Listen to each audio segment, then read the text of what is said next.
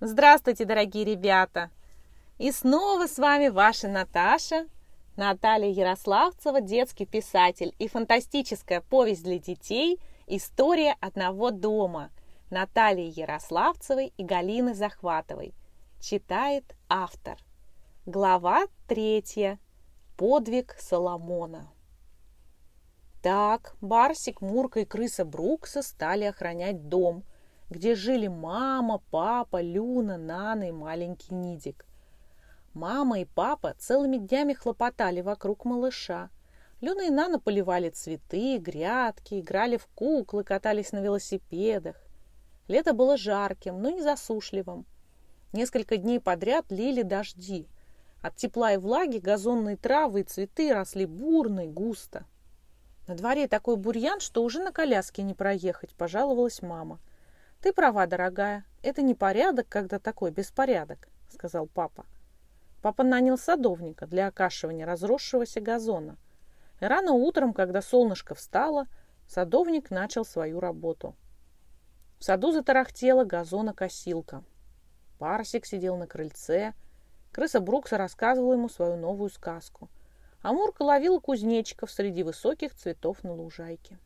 На шум газонокосилки выбежал пес Соломон — и изо всех сил принялся ругать садовника, лаять на гудящую газонокосилку. Он убегал к себе домой, снова возвращался. И его лай не прекращался. Соломон просто не мог не высказать всему миру его негодование по поводу производимого газонокосилкой шума, не замечая того, что сам был очень шумным. Вдруг Соломон заметил, как Мурку засыпал в ворох скошенной травы. Она пыталась выбраться, но травы было так много, что все ее усилия оставались напрасными. Садовник, не глядя, сгребал траву и упаковывал в черные, непрозрачные полиэтиленовые мешки. Один за другим сгружал он мешки на прицеп небольшого трактора, чтобы отвезти на мусорку. В одном из этих мешков оказалась бедная Мурка. Она горько плакала и звала на помощь но слабого голоса садовой фигурки никто не слышал.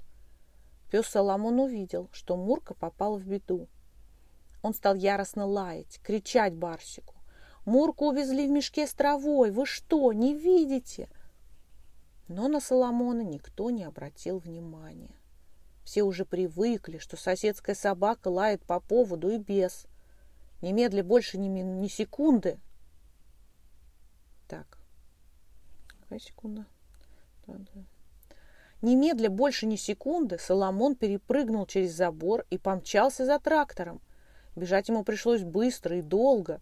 Мусорка находилась далеко за деревней. Соломону стоило больших усилий не выпустить из поля зрения трактор. Добежав до мусорных контейнеров и отдышавшись немного, Соломон стал обнюхивать мешки с травой. Мурка пахла особенно, керамикой, покрытой свежей краской, Почуяв нужный запах, он стал разрывать зубами мешок и выкапывать мурку из травы. Когда сквозь толстый слой травы показалась взлохмаченная, запыхавшаяся морда Соломона, Мурка разрыдалась от счастья. Пес осторожно взял ее в зубы и понес домой. По пути домой Мурка радостно сообщала всем встречным о подвиге Соломона. Вороны-охранники обещали наградить Соломона сахарной костью – и присвоить ему медаль «Лучший охранник года». А сороки быстро разнесли эту весть по всему дачному поселку. И пока он нес Мурку по улицам поселка, все дворовые собаки с восхищением смотрели на Соломона из-за своих заборов. Ему очень хотелось подойти и повыяснять отношения с соседями. Но звание лучшего охранника возвысило Соломона. Его чувство глубокого самоуважения – не позволяло ему теперь опуститься до уровня задиры и грубияна.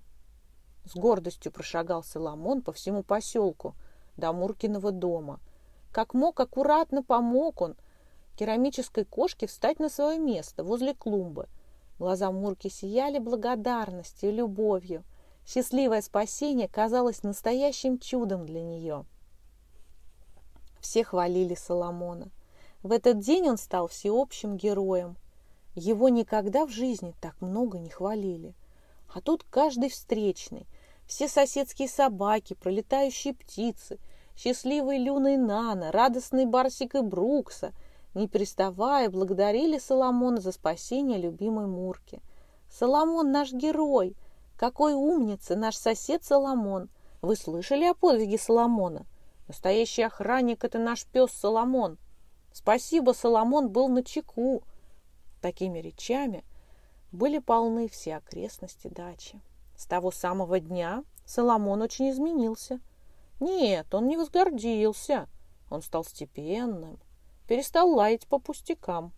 Теперь Мурка, Барсик и Брукса были его самые лучшие друзья. Пес стал частым гостем во дворе у Мурки. Кошки-скульптуры разрешали ему попить молока из своих мисочек, а девочки Люна и Нана наперебой кормили его сосисками и кусочками сыра. И с вами была ваша Наташа – до встречи в следующей главе.